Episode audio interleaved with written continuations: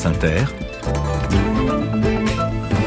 le 5-7. Bonjour Laetitia Gaillet. Bonjour Mathilde. Dans vos bulles de BD ce matin, deux BD jeunesse aux héros imparfaits, Brume et Laquette. On commence par Laquette de Wouter Manhart et Frédéric Mopomé. Être un héros imparfait version Manhart et Mopomé, c'est avoir en dessin des lunettes qui mangent le visage, un sweat capuche et une casquette, Pelli donc un peu empruntée. Vous n'avez pas vu des phénomènes étranges? Un peu magiques Une fée aux cheveux verts, ni muet, qui vit à côté d'une mare polluée dans une vieille tente. Vous croyez que c'est agréable de vivre là-dedans? Il y a même plus de poissons. C'est avoir pour quête de traquer une sorte de chimère, corps de biche, pelage de fauve et tête de serpent que depuis mille ans, la famille de Pelli n'a jamais réussi à capturer.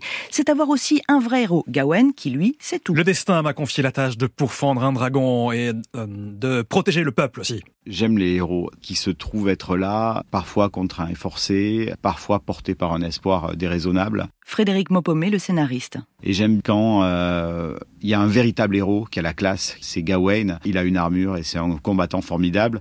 Mais lui, il nous sert de personnage comique euh, dont on va se moquer gentiment. Si on faisait un film hollywoodien, le héros c'est Gawain et nos personnages c'est eux les comiques. C'est inversé dans cette histoire-là. Vous secouez donc tous ces ingrédients et vous obtenez une aventure de chevalier à l'Arthur avec une grosse épée mais version moderne, avec un scooter en guise de cheval et une fée qui ne maîtrise pas ses pouvoirs. On a des personnages en déséquilibre dans l'histoire. Les personnages, ils sont déséquilibrés dans le dessin. Le mouvement aussi vient de là. De, de, de ces...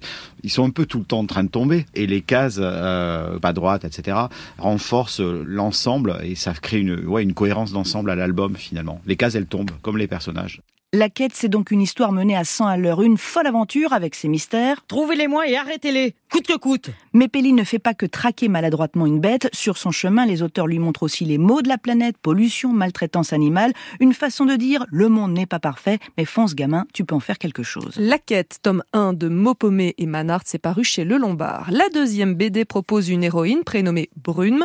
C'est signé Jérôme Pellissier et Karine Inder. Brume est du genre impatiente. C'est ça ton métier?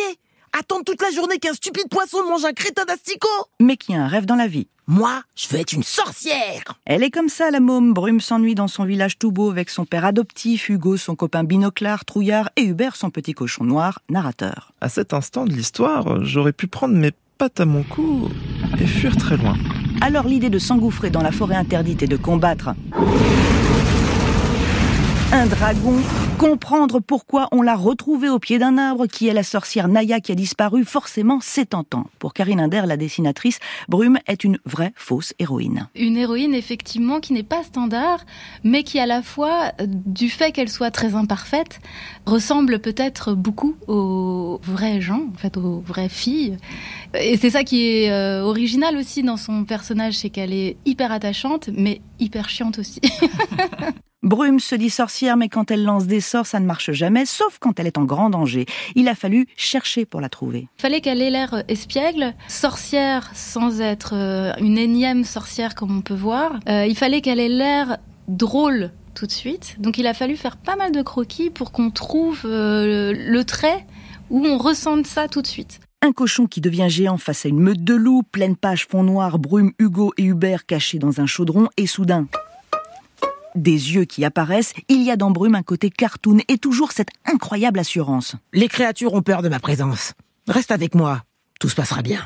Hyper rafraîchissant. Brume, les tomes 1 et 2 sont parus chez Glénat rendez-vous comme d'habitude à la page Bulle de BD de France Inter pour découvrir tout ça en images et on dit merci à Laetitia Gaillet.